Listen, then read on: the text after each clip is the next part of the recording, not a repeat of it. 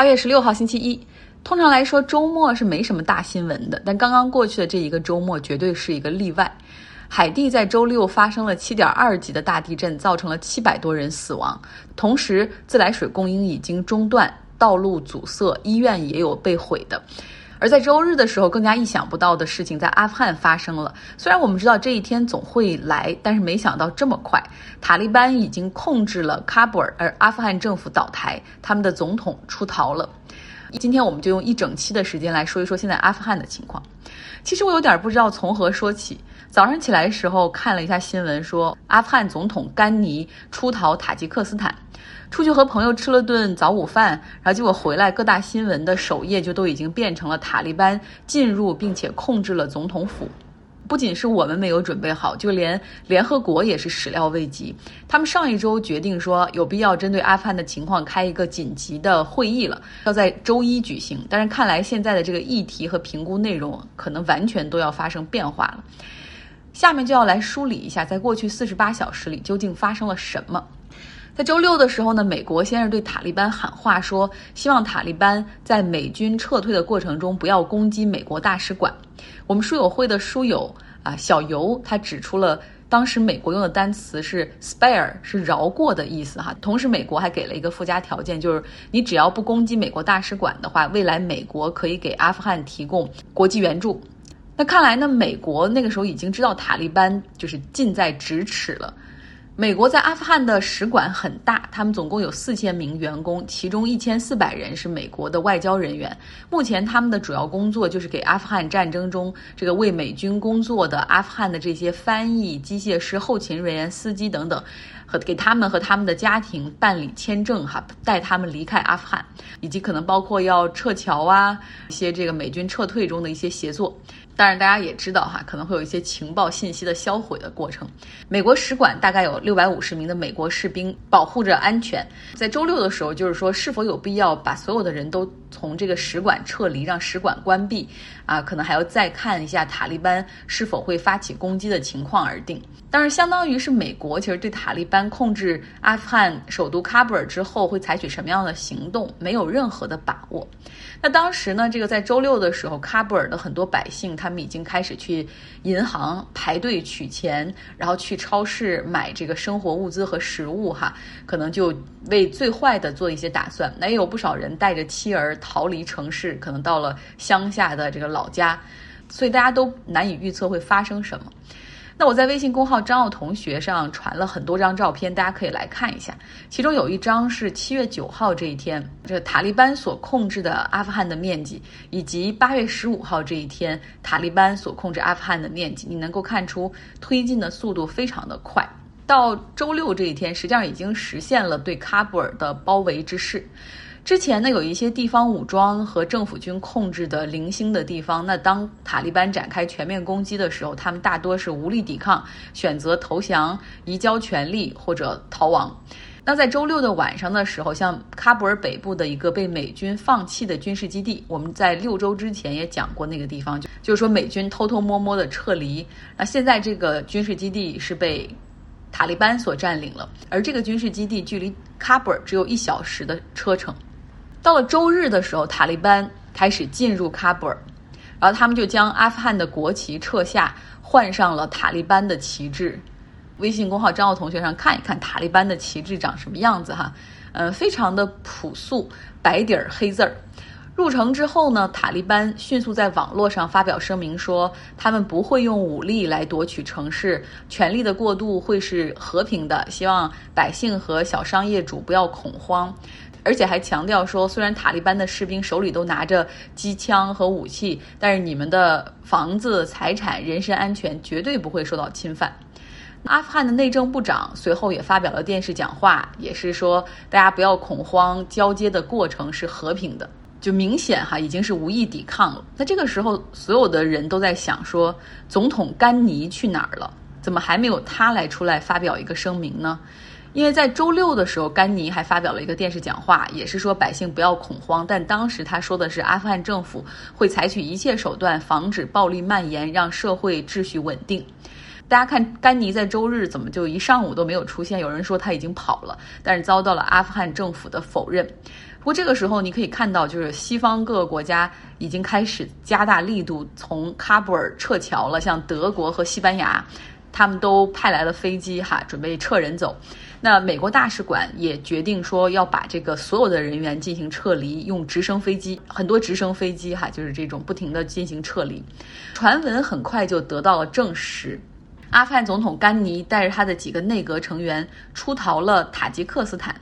新闻出来之后，政府的工作人员、议会以及军队，据媒体报道说是感觉到困惑、气愤和背叛。阿富汗议会的议长，然后这个在社交媒体上发表声明说可耻，甘尼在这种情况下自己逃之夭夭了，而三千八百万阿富汗人却走投无路。他还说哈，周六的时候甘尼还许下承诺，看来这都是谎话，他可能早已经做好出逃的准备。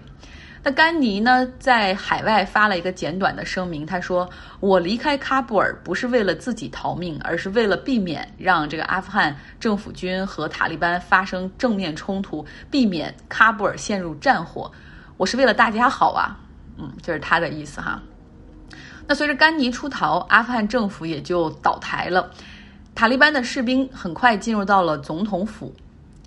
美军在过去二十年里帮助建立的阿富汗民选政府、议会，以及投入巨大所训练的阿富汗安保力量，这包括他的陆军、空军和警察系统，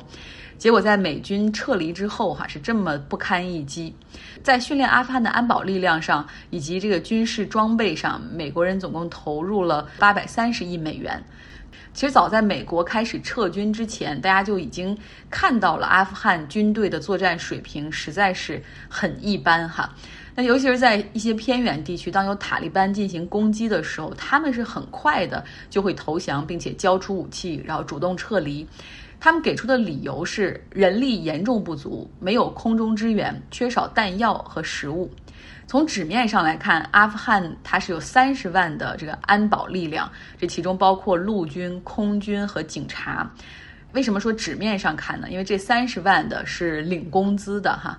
但是实际上就在本周末之前，真正的这个阿富汗的安保力量实际上只有上面所说数量的百分之四十那么少。这中间是因为有巨大的系统性的腐败。那很多的这个嗯警察，包括军军队里面的人，他都是伪造的身份、姓名和训练记录，就根本就不存在这个人，是领空饷的。阿富汗呢，总共有三十四个省，每一个省按理说至少在省会地区都要有阿富汗的驻军，但实际上真正的有效的执勤人员也远少于这账目上领工资的人哈。那据说阿富汗政府也不清楚他们到底实际上有多少的士兵和警察可以用。相比之下呢，塔利班他们的核心士兵大概是六到八万人，因为在地盘不断扩大的情况下，加入的人也会越来越多。那大概说现在的数量可能是二十万左右。另外呢，在美军和北约部队陆续撤出之后。怎么样去维系三十个省的这个军需运转，实际上也成了阿富汗政府的一个难题，因为腐败和低效。哈，像有一个在北方的一个城市驻军，他们的司令就这样说：“我们的食物只有土豆，后来连土豆都没有人给我们送了。塔利班来的时候，那大家只有交枪了，因为我们都不知道自己要为何而战。塔利班的迅速占领可以说在很多地方是不战而胜。哈，因为阿富汗的军队的心理已经彻底垮掉了。”那么很多人可能和我一样哈，有一个问题就蹦出来了，说这塔利班的武器和钱到底从哪儿来呢？啊，那第一点来源，刚才我们说了哈，一旦他们占领一个地方，就会迅速收缴阿富汗军队还有政府的物资。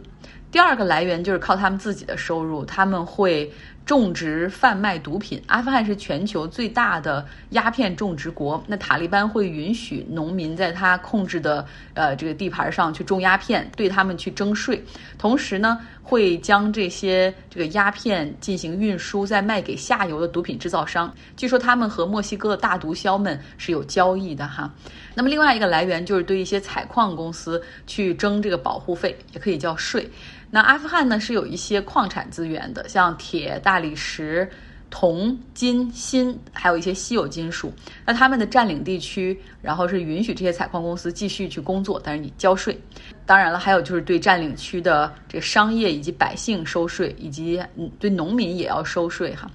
那第三个来源就是他们会有一些海外的资助和捐款。那你知道，在穆斯林国家，一些人有浓重的反美情绪、宗教情绪，愿意去资助哈，像塔利班这样的组织。综上所述，塔利班在过去一年的财政预算大概是有十五亿美元。接下来应该再讲一讲塔利班了。我们之前呢讲这个巴基斯坦和印度系列的时候，就提到过说塔利班究竟是如何建立的哈，给大家回顾一下。在一九七九年苏联入侵阿富汗的时候，那个是冷战时期，所以美国是必须要干预的，但是他们又不愿意直接派兵哈，然后就造成了两个国家在第三国土地上的正面交火。于是他们就想说，那搞个代理人战争吧。这个我们现在看起来就驾轻就熟的套路哈。然后他们呢就给了很多资源、很多钱、武器给巴基斯坦。巴基斯坦是美国的盟友，同时也是阿富汗的邻居。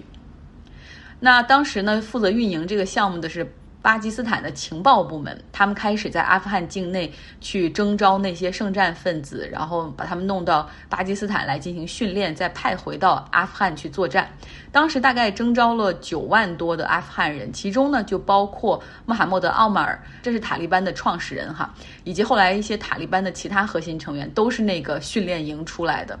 那本拉登也是在那个时候从沙特到这个巴基斯坦来参加圣战的。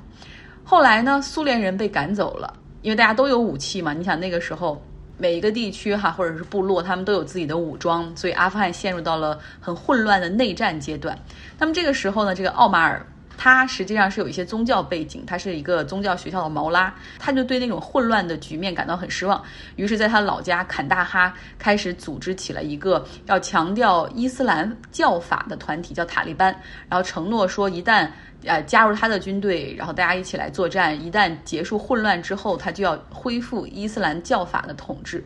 巴基斯坦是非常的乐于看到说，哦，塔利班有可能是未来这个阿富汗的掌权人哈，就等于相当于是他们的人嘛，在他们那儿接受过受训。于是呢，这个巴基斯坦就在这个阿富汗内战的过程中，向塔利班提供了不少支持。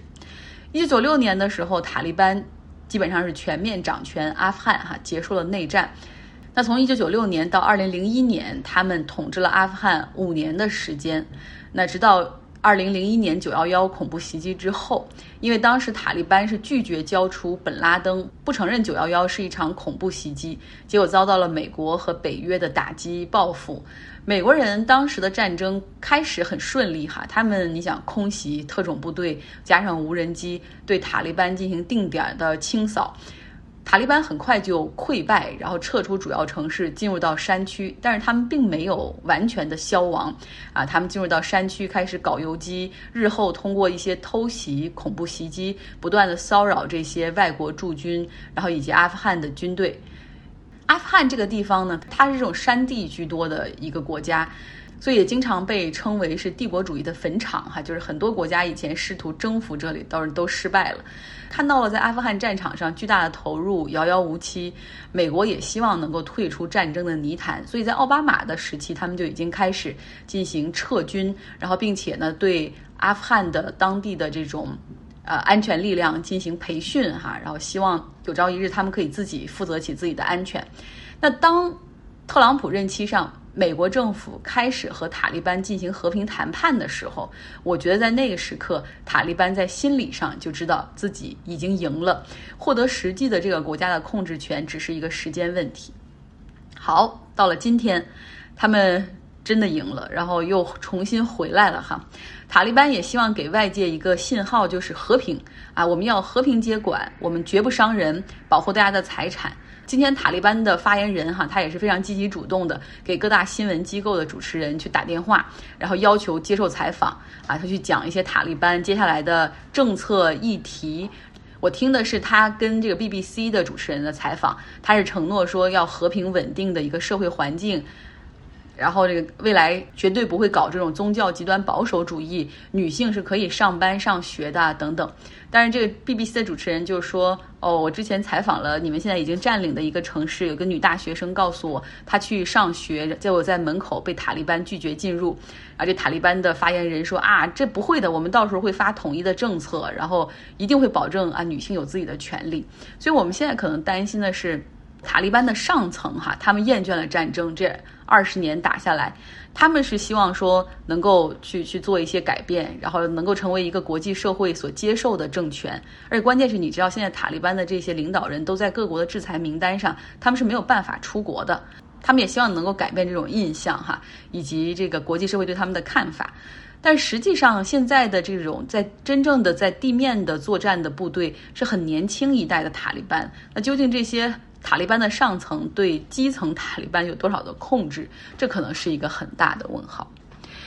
好了，用了一整期的时间讲塔利班，嗯，也希望大家可以到我的微信公号张奥同学上去看一些图片哈，可能会有更加直观的认识。